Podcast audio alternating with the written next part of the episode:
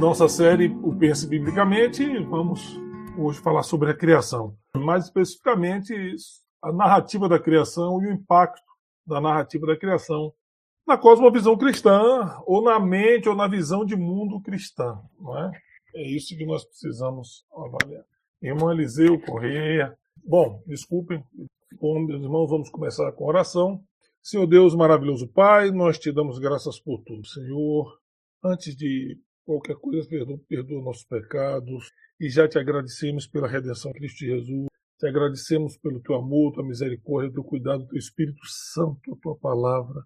É, Senhor Deus, quebra todas as barreiras em nossos corações, todos os corações, mais do que tudo, frutificar como é ordem na tua palavra.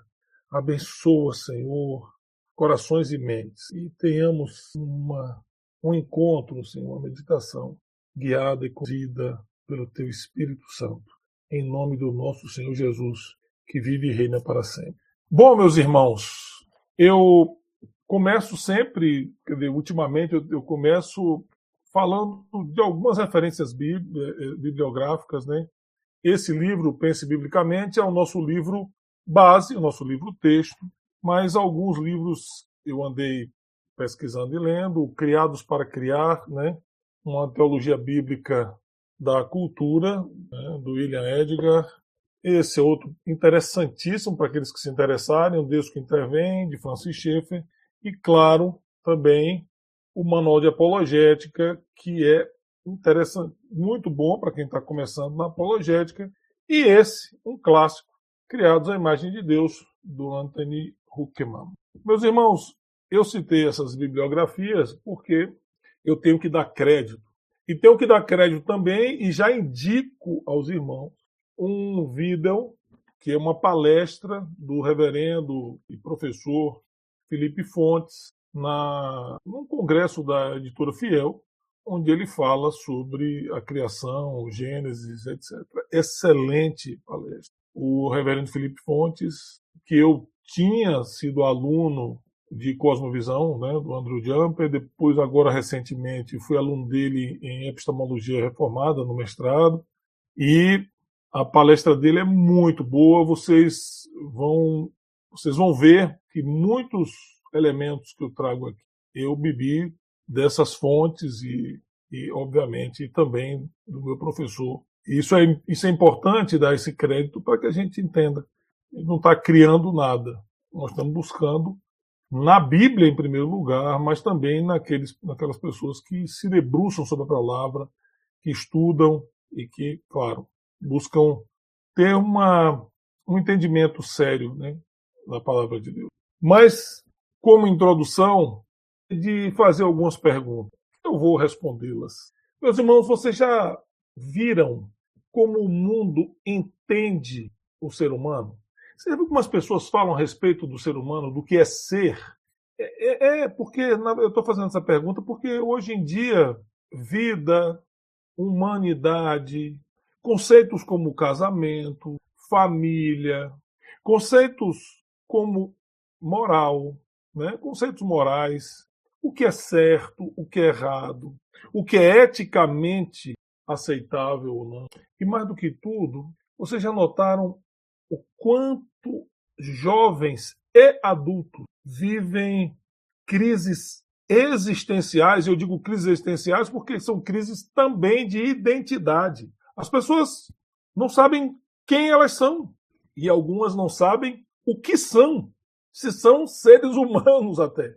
Uma sociedade em que os conceitos e por trás dos conceitos, os fundamentos e pressupostos, tem criado uma crise absurda. As pessoas não se, não se entendem porque elas não entendem a si primeiro.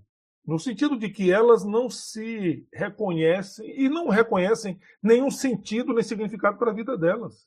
Nós estamos vivendo essa crise. E, e, essa crise, claro, você pode olhar, e isso é muito interessante. É, é, eu vou falar desse livro, né, O Deus que Intervém, porque ele faz uma, uma abordagem histórica, resumida, mas bem interessante e profunda, sobre o, o pensamento e a filosofia, e você nota que retiram Deus do pensamento humano e põe qualquer coisa, põe uma suposta ciência neutra, e eu digo suposta ciência porque existe ciência, e existe aquilo que, que reclama ser ciência sem sê-lo, né? que, que exige mais fé do que comprovação. As pessoas entraram em crise, e não é de hoje, e não é de hoje.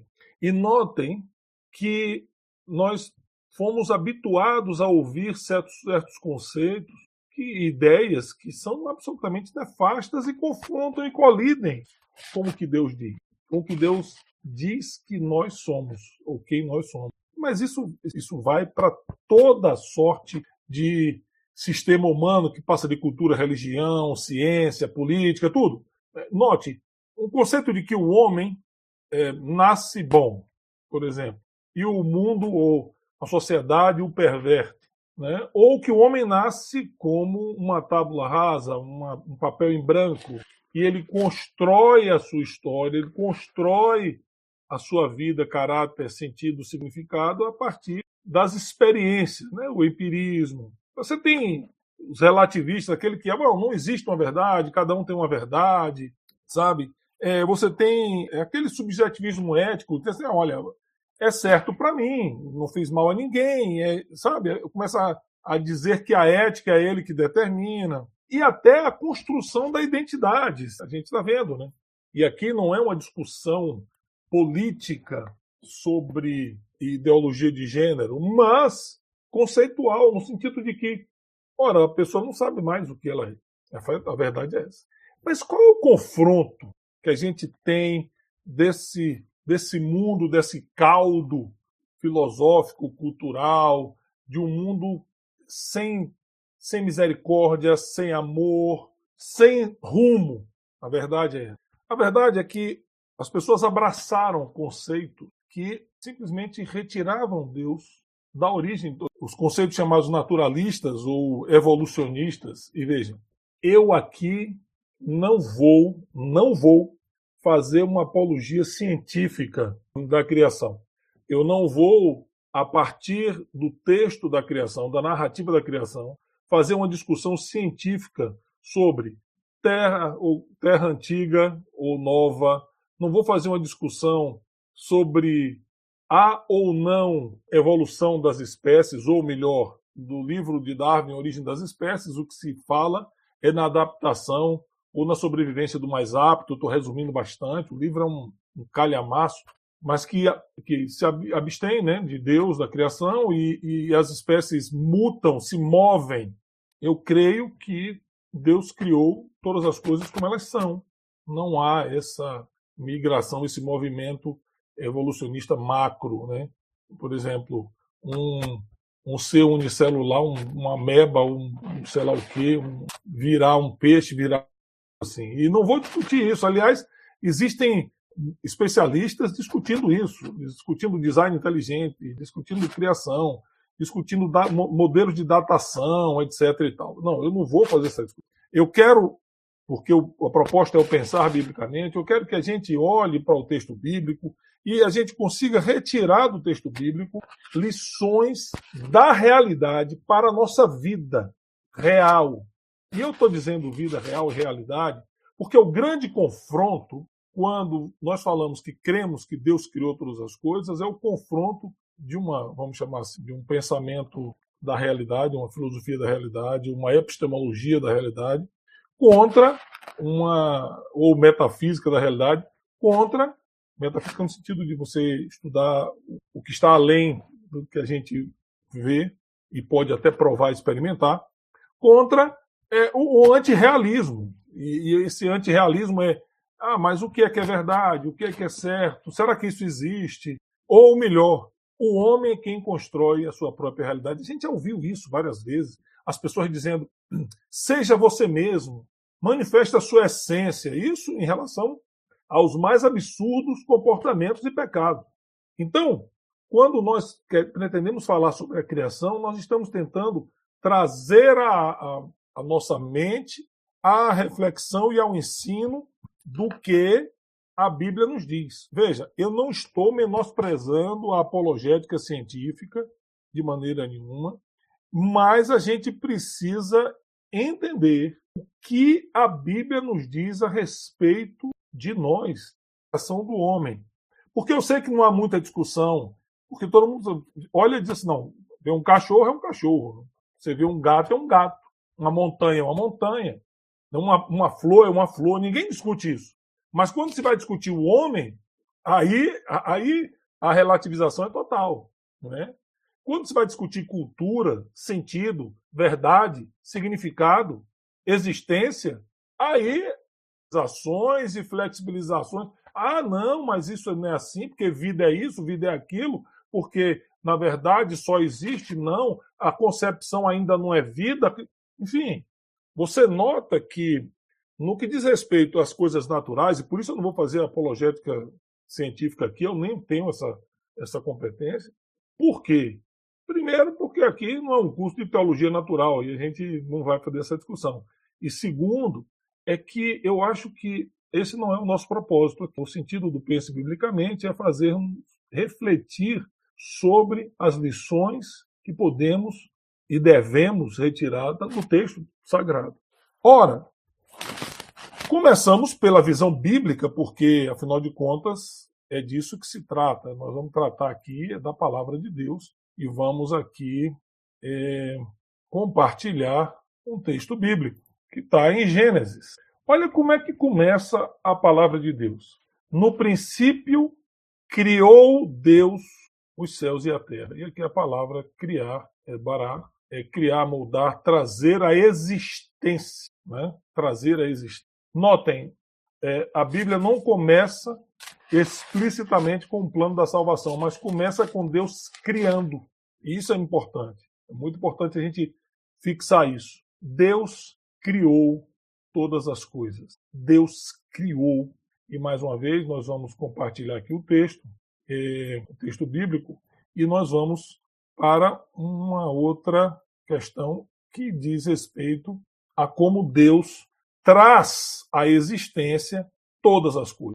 E aí diz, né? A, a terra estava sem forma e vazia, havia trevas, escuridão, havia trevas na face do abismo, e aqui vamos falar profundezas, lugares abertos no sentido de sem existência de vida. E aí começa assim: disse Deus. E aqui é o dizer, é o falar, é proferir, é declarar também, é você manifestar por meio da palavra. E disse Deus: haja luz, haja, e aqui vem no sentido de aconteça, exista, torne-se. E o que aconteceu? Houve luz. O texto é muito conhecido e todo mundo sabe demais disso. A questão toda é: o que que nós podemos tirar de lição da narrativa da criação? Porque vejam, mais uma vez eu digo, nós não vamos aqui fazer uma discussão científica, né? porque afinal de contas, a teoria darwinista é uma teoria. Eu tenho que ter fé para crer nela. Não vou discutir aqui datação de materiais nem nada disso. Mas a gente tem que ter fé. Por quê? Porque não há comprovação científica da teoria. Então, e a Bíblia, e é muito importante, a Bíblia não foi escrita para ser um catálogo ou uma enciclopédia científica, a despeito de conter né, elementos comprovadamente científicos e que a ciência, obviamente, comprova que é realidade. A Bíblia relata a realidade, é a revelação especial de Deus. A teologia natural, que é uma discussão fora do texto da revelação, aí sim, e a teologia natural moderna, ela, ela diz é, a revelação a partir, a revelação geral a partir também da revelação especial. Mas isso não é o nosso ponto. A questão toda é, por que é que nós estamos trazendo aqui o texto bíblico? Porque, na verdade, o que nós precisamos compreender é, se Deus disse, e a forma de trazer a existência é Deus dizer, falar, o que, que se haja luz e houve luz? Por acaso ao dizer haja luz, Deus pôs em o significado, o sentido da luz, simplesmente haja. Eu, eu, eu queria trazer à memória de vocês algo que eu também é, havia compartilhado com vocês. Lembra do meu credo chamado credo epistemológico? No credo epistemológico, eu eu digo que o Deus triuno, soberano e criador de todas as coisas é a única referência de todo o significado. Ele é o conhecimento. Todo conhecimento da verdade só é possível em comunhão com Deus, numa relação pactual, etc. Tudo que existe e todo fato é, por definição, revelado. Esses são um dos tópicos do meu credo epistemológico, que eu, obviamente, fui construir meu credo epistemológico a partir da disciplina Epistemologia Reformada, professor Felipe Ponte. E a gente foi pensando sobre epistemologia, etc. Mas a questão toda é: quem é que traz sentido e significado para as coisas? Deus. Ora, e o que é que o mundo diz? O mundo diz que quem traz sentido e significado para as coisas e para o próprio homem é quem? É o próprio homem.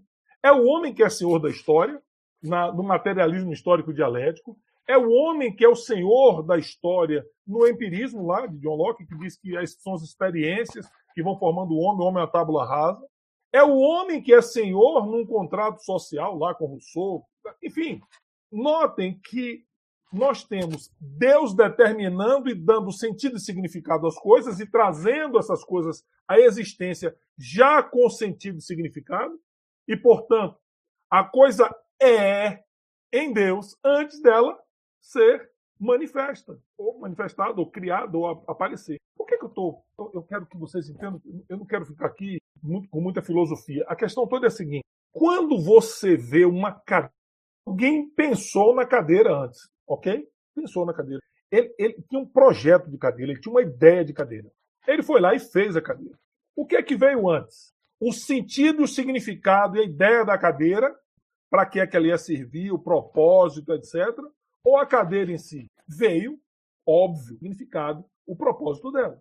Deus não criou nada sem propósito. E todo o relato da criação é um relato de coisas criadas já com significado, com sentido, com propósito. Então, o pensar biblicamente é olhar para o texto bíblico e olhar para isso aqui, e nós, e alguns pastores e irmãos que lemos a Bíblia já não sei quantas vezes, etc., quando a gente lê isso aqui, a gente olha e diz assim: puxa vida, tá bom, Deus criou, haja luz, houve, ah, isso é um milagre, tal, tal, tal.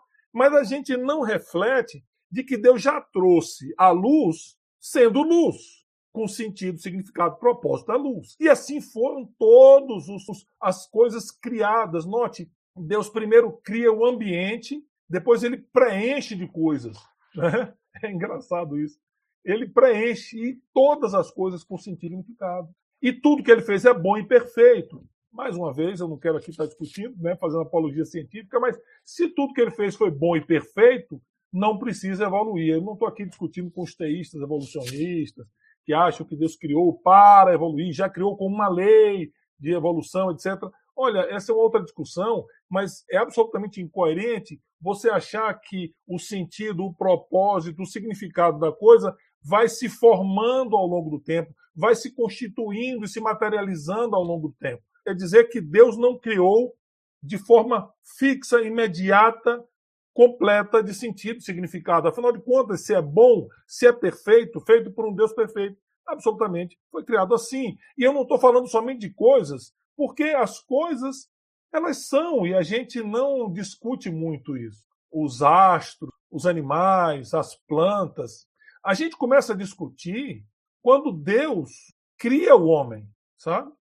E note, no capítulo 1 de Gênesis, na hora de criar o homem, qual é a fórmula de criação? Disse amar, disse Deus: façamos o homem à nossa imagem, conforme a nossa semelhança. Gente, quer dizer que em relação a todas as coisas, as coisas já vieram com sentido, significado, propósito, mas em relação ao homem, não.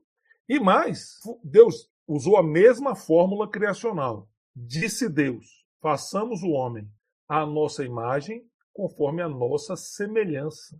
E aqui é interessante, é, porque há ainda quem queira discutir a história de Deus criou o homem, a mulher os criou. Deus criou o homem, do homem ele cria a mulher, ele fez homem e mulher, e ele cria um, seres físicos, corpóreos, ele comunica a vida, porque Deus sopra nas narinas. Ele comunica a vida. A vida não é algo inerente ao homem. Somente Deus tem vida em si mesmo. Portanto, ele comunica a vida ao homem. Então a gente começa a pensar o seguinte: não só todas as coisas vêm com sentido, significado, vida, existência, né? porque Deus deu fôlego aos animais, etc. Mas no que diz respeito ao homem, Deus, também usando a mesma fórmula criacional, diz: façamos o homem conforme a nossa imagem e semelhança, e claro, existem atributos que Deus comunica ao homem, mas o primeiro atributo que Deus comunica ao homem, e é uma de maneira nenhuma, mas dá vida. Então Deus comunica a vida, Deus sopra-lhe as narinas. A vida é comunicada. O homem não tem vida em si mesmo e nem ele constrói a própria vida. Isso é uma coisa importante. Essa é a lição de Gênesis. Agora, quando a gente olha para tudo isso, e assim vai, e Deus, no sétimo dia, Deus cria e abençoa aquele tempo. Olha, Deus dá sentido e significado ao tempo. Então, o tempo também é uma criação de Deus com sentido, significado e propósito. E ele faz isso e tem um propósito, e descansou nesse dia. Né? Não vamos falar aqui de uma teologia do sábado, ou de uma aliança, né? de um pacto é, sabático, mas note, e Deus também cria esse tempo com sentido, significado e propósito. Eu estou tratando aqui sentido, significado e propósito, é quase que sinônimo, mas a gente sabe que a gente pode detalhar cada conceito desse, e eu acho que não é, não é o nosso ponto, mas Deus cria todas as coisas com sentido, significado, com propósito. E entre as, as coisas criadas estamos nós, os homens. Né? E a gente entra aqui no, no capítulo 2 e aqui já um, uma outra, um outro relato, e Deus mostra para o homem como é que o que é que ele deve fazer. Ou seja, Deus não só cria o físico homem, não só comunica-lhe vida, como diz a ele qual é o propósito da vida dele.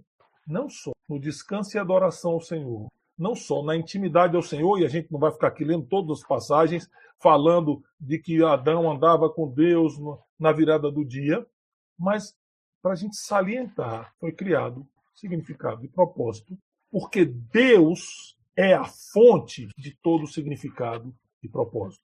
E ao dizer isso, depois nós vamos voltar ao texto bíblico novamente, o que eu estou dizendo é: toda e qualquer teoria, ou pensamento, ou escola, ou ideologia, que o sentido, o significado, o propósito da vida é uma construção humana, ou social, ou cultural, toda e qualquer ideologia, pensamento, filosofia que diz que tido, significado, propósito é uma construção humana e social é, por definição, antibíblica, criacional e anti-Deus. E eu estou dizendo isso porque é importante, nessa nossa série do Pensar Biblicamente, que a gente não caia nas incoerências do politicamente correto. Então, nós acreditamos que Deus criou todas as coisas e nos criou também. Mas, ao mesmo tempo, nós olhamos para o espelho e dizemos assim: e eu estou falando de cristãos, para que é que eu vim nesse mundo é tão terrível? Qual o propósito da minha vida? Ou pior, eu digo pior, porque no que diz respeito a, a nós, a, as nossas é, idiosincrasias e, e falhas e fraquezas, a gente é tratado pelo Espírito Santo. Só que muitas vezes o tratamento é muito duro, né? assim, no sentido de arrancar de nós o que há de não, não, não que Deus não colocou, que esse é o tratamento. Nós olhamos para as pessoas e para o mundo e de uma forma equivocada e incoerente, nós agimos no que diz respeito a nós, caminhando numa identidade, uma identidade de conceitos, valores e crenças, e com relação às outras pessoas, achamos que elas não precisam disso. Precisa ter identidade, sentido e propósito depois que ele, é, porventura, um dia for iluminado. A questão é que, quando nós aceitamos isso, nós estamos aceitando uma cultura decaída e estamos aceitando todos os valores, conceitos que nos são colocados.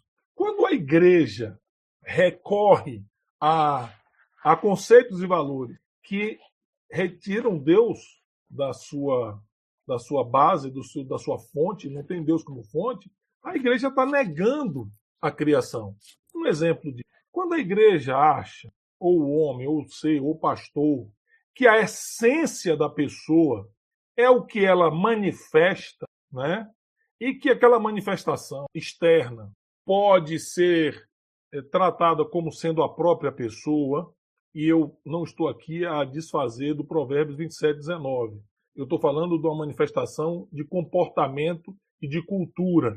Exemplo: um homem que acha que é uma mulher. Ok? Eu não estou aqui discutindo a ideologia, estou discutindo o fato.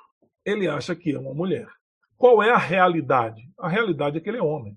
A realidade é que ele, morto depois de não sei quantos, 100, 200, 300, 400, 500 anos, depois se desenterrarem os ossos e fizerem uma análise, vão saber se ele era homem ou mulher. Acabou. Ponto. Fim de papo.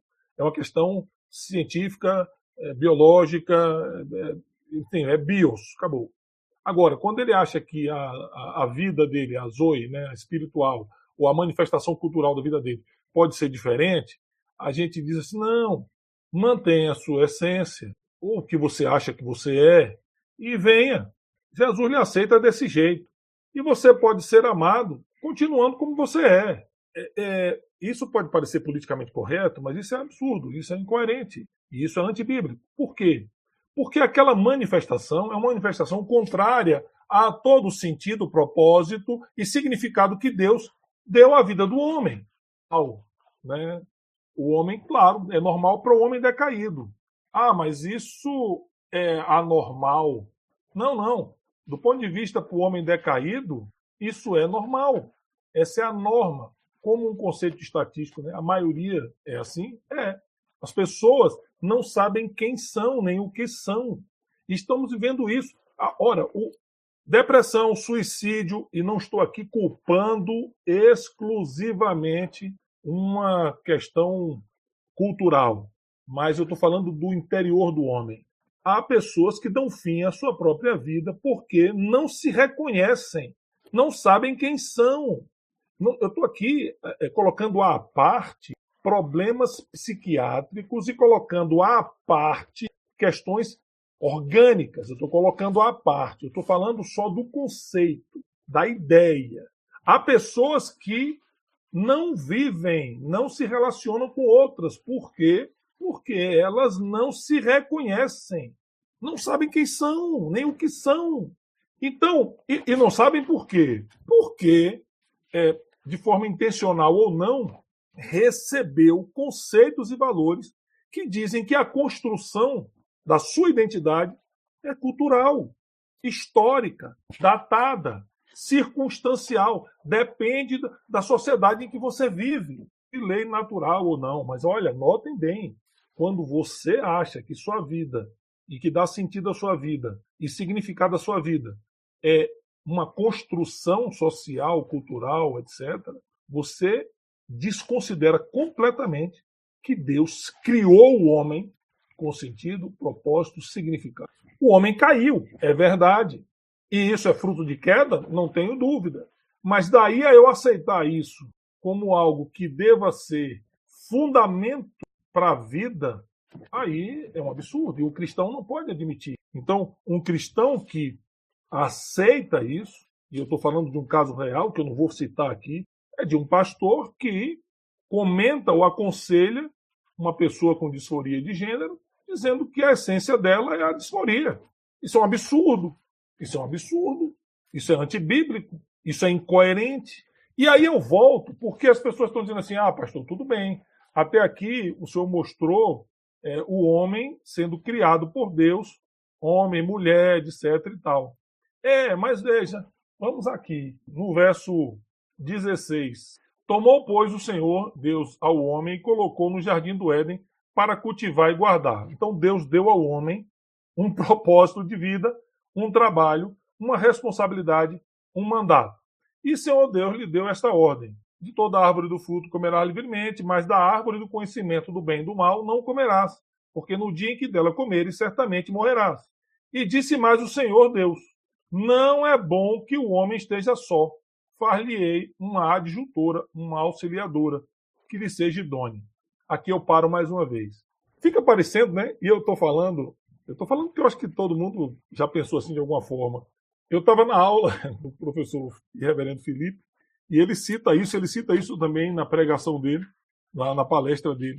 Muitas vezes nós lemos esse texto de Gênesis e é como se Deus tivesse feito o homem, e tem até anedota a respeito disso. Fez o homem, disse, hum, é, tá bom. E agora, né? É, mas ele está sozinho, né? É, então, então, já que ele está sozinho, vamos criar para ele também, né? Uma adjuntora. Imagina, é como se Deus é, é, tivesse que pensar novamente, né? Porque ele foi mais ou menos pego de surpresa. Porque o homem não pode ficar só, né? É. Poxa, será que a gente não pensou nisso, né? Isso, o diálogo trinitário, né? É, a gente criou o homem, mas será que a gente. Não, mas a gente não. não, não a, a gente, intuitivamente, muitas vezes a gente pensa dessa forma, mas não é assim. Olha o texto, o texto é maravilhoso. Disse mais o Senhor Deus. Disse. É interessante porque o mesmo Deus que disse exista o homem e faz o homem, e dá, também diz da criação da adjuntora. Deus não foi pego de surpresa, isso aí seria uma incoerência absurda com a onisciência de Deus. E ele cria a mulher a partir do homem, da mesma forma que ele traz à existência o homem e todas as outras criaturas e tudo que foi criado e cria também com sentido, significado e propósito. Ela será uma auxiliadora, uma ajudadora, uma companheira, e eles ambos têm um mandato cultural, e nós já falamos sobre isso, e eles dominam, eles vão frutificar e etc. E nesse mandamento de frutificar e dar sentido, significado e propósito, Deus dá sentido, significado e propósito também a uma formação e um conceito cultural. Qual é esse? Casamento, união, união, casamento. Então, Deus não determina apenas a existência, Deus determina propósito. Deus direciona e já, já cria e constitui a humanidade com sentido e propósitos, inclusive e principalmente culturais o mandato cultural, o mandato espiritual e o mandato social são determinados por Deus. Então, é dentro dessa definição que, que a, a, a criação, do ponto de vista bíblico, da visão cristã de mundo, confronta com toda a visão não cristã. Por quê? Porque as várias culturas têm as suas peculiaridades e características e nós simplesmente aceitamos isso como natural. Então, ao aceitar como natural toda e qualquer manifestação cultural, aceitamos como natural, por exemplo, um conceito novo de família. Uma família que não é mais uma família chamada tradicional, homem, mulher, filhos, etc. Você começa a aceitar qualquer coisa como família. E aqui eu não estou discutindo né, o amor entre as pessoas, o sentimento de companheirismo entre as pessoas. Eu não estou discutindo isso. O que eu estou dizendo é há uma construção da parte de Deus, uma criação, uma, um, um trazer à existência, inclusive de questões sociais e culturais. E o homem é chamado e criado para criar, mas criar uma cultura a partir do que Deus estabeleceu como modelo. Aliás, podem ver isso muito bem nesse livro, Criados para Criar, uma teologia bíblica da cultura, que é fantástico nesse sentido, porque mostra o quão importante é para o cristão estar atuando no mundo. Então, e, e cultura que inclui o seu o conceito religioso também, claro. Mas o conceito de, de, de religião, pintura, arte, todo tipo de arte, música, poesia, tudo, tudo, tudo, tudo. Nós somos seres criados para criar. Mas, mais do que isso, fomos criados com identidade e propósito, sabe? E, e é disso que se trata. E, e veja, veja bem, é importante nesse ponto a gente pensar o seguinte: disse Deus. E todo mundo sabe Deus criou todas as coisas por meio da sua palavra. Não é verdade? Palavra é essa? E aí nós vamos para, do ponto de vista cronológico, para o primeiro versículo da Bíblia, do ponto de vista cronológico. Se eu tivesse que datar a Bíblia, assim, ou colocar os versos em ordem cronológica, o primeiro verso da Bíblia seria João 1, os primeiros versos de 1 a 3, que diz: No princípio era o Verbo, ou a palavra, porque foi por meio do Filho eterno, da palavra do Verbo eterno, que todas as coisas vieram a existir. Então, o bará, o verbo bará, ele é trazer a existência, e foi trazida a existência por meio do Logos, do Verbo divino, do Filho eterno. E o Verbo estava com Deus, e aqui é ele era ou estava, e o verbo era também, usando o imperfeito am. E aqui eu não quero ficar discutindo essa, essa questão né, da ontologia do ser de Deus, que não é esse o tema agora, mas notem que nós estamos falando de que em Cristo Jesus todas as coisas vieram a existir. E note, verso 4: a vida estava nele e a vida era a luz dos homens. Em sentido de que a vida foi comunicada ao homem.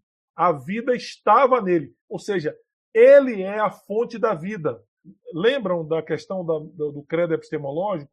Não só todo o sentido, o significado e verdade, mas a vida, todas as coisas são trazidas à existência por Cristo, pela palavra, pelo Verbo eterno, pelo Filho eterno, porque Ele é quem tem vida em si, só Deus tem vida em si, e Ele comunica essa vida a você e a mim. Então, quando nós olhamos para o, a, a narrativa da criação, nós devemos olhar para dizer o seguinte: não, não é só uma discussão científica, não. Louvado seja Deus pelos apologetas científicos e que usam a teologia natural. Louvado seja Deus por todos aqueles que mostram que há é, é, verdades da física, ótimo, mas para nós, a mensagem é: quem eu sou? Eu sou uma criatura de Deus, eu fui criado por Ele. Ele comunicou vida a mim, eu não tinha vida em mim mesmo, eu era um, um ser inerte. Aliás, eu só tinha vida a partir da vontade, da mente de Deus, que me fez e fez todos os homens, né, a partir de Adão e Eva. E, e é uma coisa importante que a gente precisa olhar: Deus cria o homem com sentido, significado e propósito. E outra coisa, e ele ainda diz ao homem o que é a verdade, o que ele deve fazer, qual é o propósito da vida dele, qual é a função e a responsabilidade como corregente da criação ou faz. Adão faz o que todos os homens fazem. Não, não, não, não, não. Quem diz o que é verdade, o que é certo, o que é errado, sou eu. Porque, afinal de contas, certo, errado, verdade, mentira é uma construção e quem constrói esse conceito é o homem. Olha só que coisa interessante. E, e, e, e, ao desobedecer, o que Adão, está, e Adão e Eva estavam dizendo a Deus é: somos nós que determinamos o que é certo, o que é errado, o que é bom, o que é mal. Exatamente como as pessoas hoje na sociedade que não conhecem Deus, ou que rejeitam Deus, ou que ambos né, é, desconhecem no sentido de não ter intimidade porque rejeitam, dizem. Quem diz o que é certo, o que é errado, o que é bom, o que é ruim, sou eu. E, e notem uma coisa importante. É, contrapor o texto de Gênesis à, à teoria da evolução é, uma, é um anacronismo, né? porque, na verdade, esse livro, a Bíblia e o texto de Gênesis, foi escrito há mais de 3.500 anos 3.300 ou sei lá quantos anos antes do, do, do, livro Origem das Espécies, né? do Darwin. Mas veja, se você olhar a cultura é, ao redor da cultura hebraica, todas as culturas elas tinham os seus deuses. Ela tinha os seus deuses. E, e os deuses que é, se digladiavam, é, que tinham todas as vicissitudes humanas deuses mesquinhos, ciumentos, assassinos, lascivos, não é? deuses sanguinários, enfim. E, e mais do que isso, é, para muitas mitologias e crenças da época, a criação é resultado de conflito ou caos, não é? Veja a cultura egípcia, a cultura babilônica, essas, né, mais próximas do, do, da escrita do, do, nosso livro sagrado, da Bíblia, falavam desse tipo de coisa. Eram vários deuses que tentavam explicar a natureza, que tentavam explicar a relação homem-mulher, existência após morte, a morte, a vida. E esses deuses, todos eles, tinham lá seus problemas, né? suas humanidades, no sentido das suas idiosincrasias, suas, suas maldades, mas o, o homem era um, um ser reles, né? Uma subcriação, sabe? Que, que para algumas culturas era só um ser usado pelos deuses para é, colocar, dar vazão aos seus suas taras, suas maluquices, né? porque deuses manipuladores, etc. É, no caso da, é, do, da cultura babilônica, no Eluma Elish, é, a criação é feita por um conflito entre dois deuses, né? Marduk e Tiamat, e, e o homem, depois, ele é criado para ser um auxiliar de ou seja, olha só a visão da criação do ponto de vista babilônico. Né? Então, é, note que o ser humano é nada, está à mercê dos, de sub, subdivindades para construir a Babilônia, construir o mundo, construir as coisas, porque isso era muito cansativo para os deuses. Note que é, é eu estou dando um exemplo, foi um exemplo até que o reverendo Felipe usa muito, usou na aula e usa na sua palestra, é interessantíssimo, mas se você for para a cultura egípcia, você vai encontrar a mesma coisa. Agora veja a diferença do que é o homem para Deus. É criado à imagem e semelhança, a ele é comunicado vida, a ele são comunicados atributos, sentido, significado, propósito para a vida. E tudo isso trazido por quem?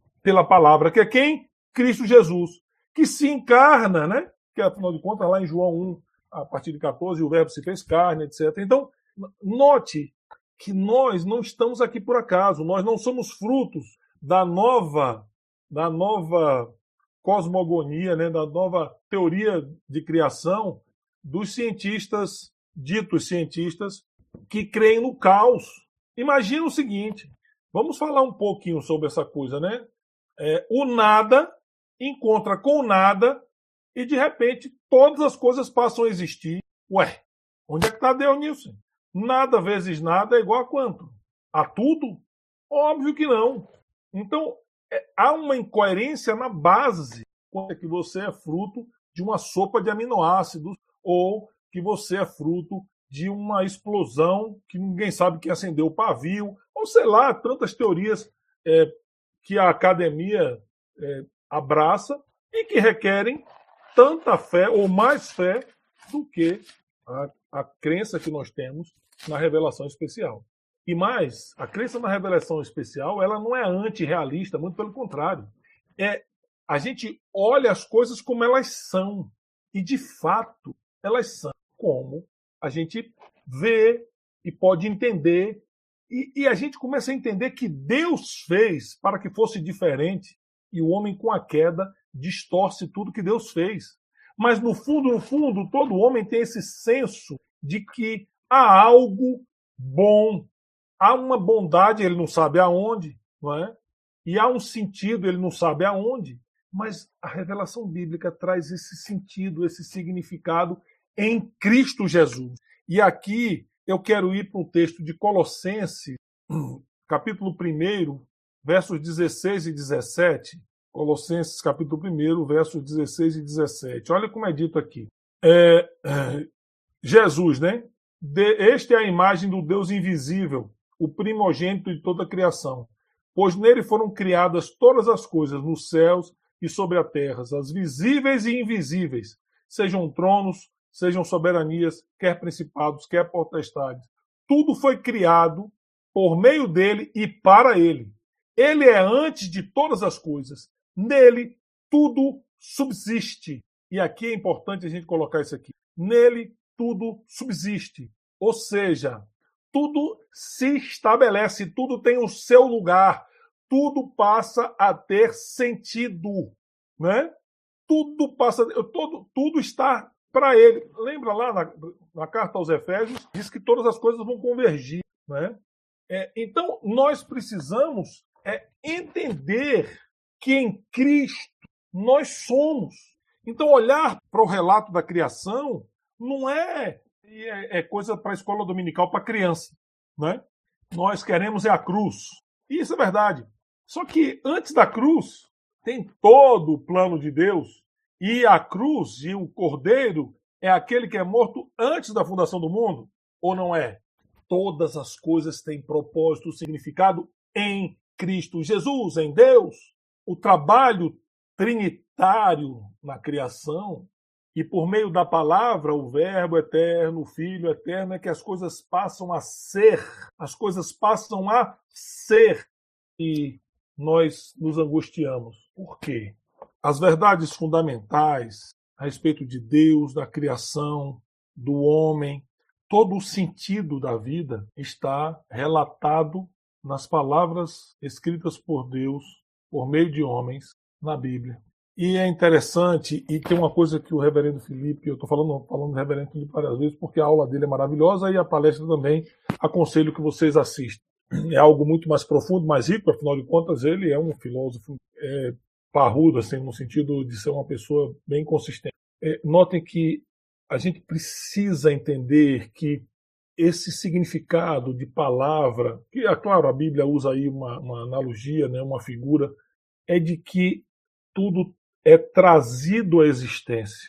E se em Cristo, além das coisas serem trazidas à existência, elas existem ou subsistem, ou elas estão, ou elas vão convergir para Ele, sem ser muito clichê, e a verdade sendo, só há sentido em Cristo, só há significado em Cristo Jesus, só há propósito em Cristo Jesus. Então, tudo que faço, penso, ajo, se eu levanto, tudo que faço, só há sentido, significado e propósito, porque Ele deu significado, sentido e propósito à minha vida. Então, se você está angustiado com alguma coisa, e eu sei, no mundo teríamos aflições, ele avisou, mas nós devíamos ter bom ânimo, alma, fôlego, vida, disposição, não é? Por quê? Porque ele está dizendo isso. E ele diz: Eu venci o mundo. Então ele diz para nós também, como disse para os discípulos, vocês não serão retirados do mundo. Mas vocês não são do mundo, no sentido de que vocês não têm intimidade com ele. E o mundo não vos conhece, no sentido de não ter intimidade com vocês, não tem amor por vocês, porque também não tiveram por mim. Então nós sabemos dessas aflições e lutas. E aí, por que, que a gente vai ficar agora de beicinho? Não. Vamos ser aquilo que Deus diz que somos. E vamos realizar o propósito para o qual Ele nos colocou aqui que além da grande comissão, além da grande comissão, nós temos tantos outros propósitos e objetivos, né? de amar, de dar significado às coisas. Porque veja, o cristão pode dar significado, porque ele, ele não, foi, não foi colocado como, como corregente né, do reino. Não foi Adão que deu nome aos animais. Deus trouxe os animais com sentido e significado, mas quem deu nome foi Adão. Então nós temos esse, essa responsabilidade, esse propósito de vida. Sejamos instrumentos na mão do nosso Criador. E não somos qualquer coisa. Há discussões políticas, né? O que é uma mulher? Vixe, o pessoal não sabe agora dizer o que é uma mulher. O que é um homem? O que é o ser humano? Me desculpe, vamos, vamos ter um choquezinho de realidade e voltar àquilo que é o fundamento, a base, o mais simples. E mais do que isso, vamos olhar para as pessoas e para os irmãos e irmãs como sendo criaturas de Deus, que foram criados à imagem e semelhança, ainda que a imagem esteja turva, embaçada, com o viés ou o pendor para o pecado, mas Deus nos coloca diante das pessoas para que a gente possa trazê-las a palavra, que é a forma pela qual Deus decretou que as pessoas deveriam ouvir a sua palavra. Sabemos que só quem pode comunicar vida a essas pessoas é o Espírito Santo de Deus. Não é a pregação do Luciano, não é o evangelismo, nada disso traz vida. Nada disso traz vida. O que traz vida é a regeneração do Espírito. É o Espírito que comunica a vida às pessoas. Aí elas vivas, elas ouvem a palavra, se arrependem e são salvas. E a gente precisa viver isso. A gente precisa viver isso.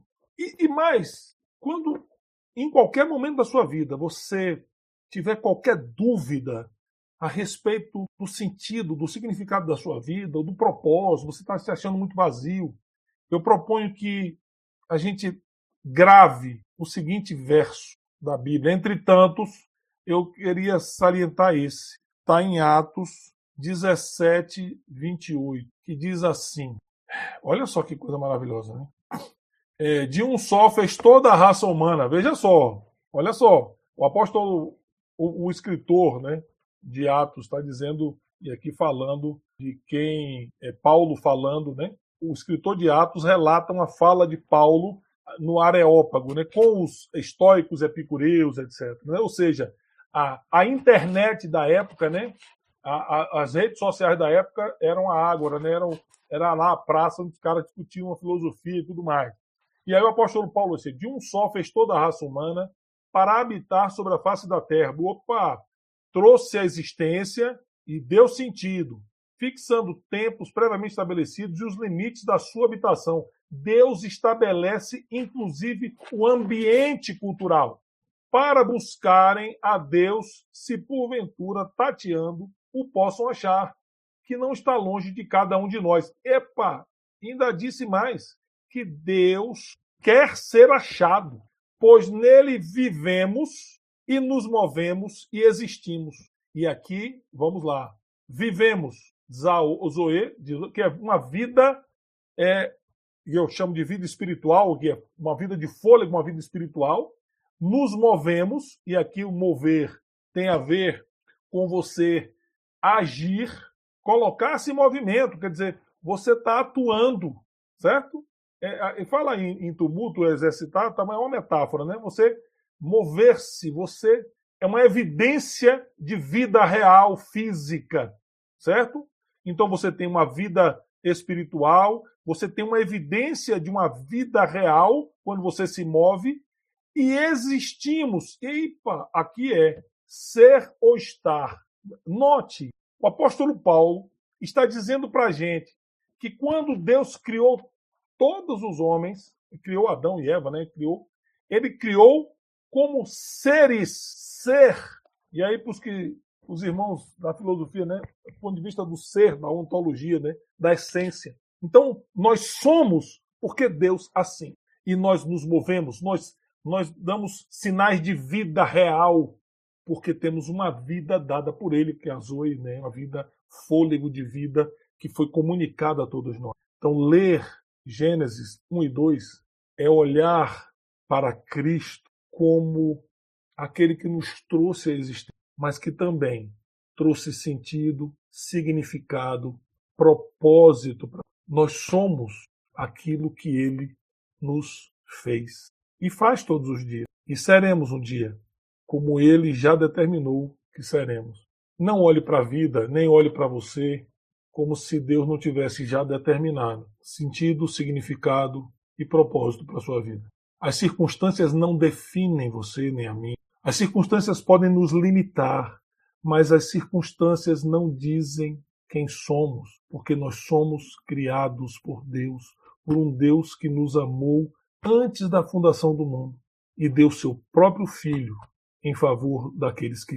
Não adianta é, a gente tentar ser politicamente correto nesses, nessas questões tão fundamentais porque corremos o risco de deixarmos de ser em Cristo Jesus. Mas como assim? Não, não que eu vá perder salvação, não se trata disso. Mas cada vez que eu não sou nele, ou seja, que eu não me vejo em Cristo no sentido de estar nele, frutificando nele, eu começo a murchar de alguma maneira, a me abater. Nós não podemos permitir isso. Porque, claro, é o Espírito Santo que nos fortalece, é o Espírito Santo que nos dá perseverança, mas somos nós que caminhamos nas boas obras que ele preparou para nós de antemão, porque fomos criados em Cristo Jesus para isso. Está lá em Efésios 2, de 8 a 10. Porque a gente fica muito, né? A salvação, né? Pela graça, mediante a fé, isso não vem de nós, é dom de, dois, de Deus. Não por obras para que ninguém se gloria. Pois somos feitura dele, criados em Cristo Jesus. Então a gente fica muito na salvação e a gente esquece de que nós somos criados em Cristo Jesus para as boas obras. Vivamos, pois, nos movamos diante dele e possamos de fato ser, existirmos, enxertados na videira, frutifiquemos, porque esse é o propósito de Deus para nossas vidas. Deus abençoe todos e até a próxima sexta-feira, próximo um forte abraço.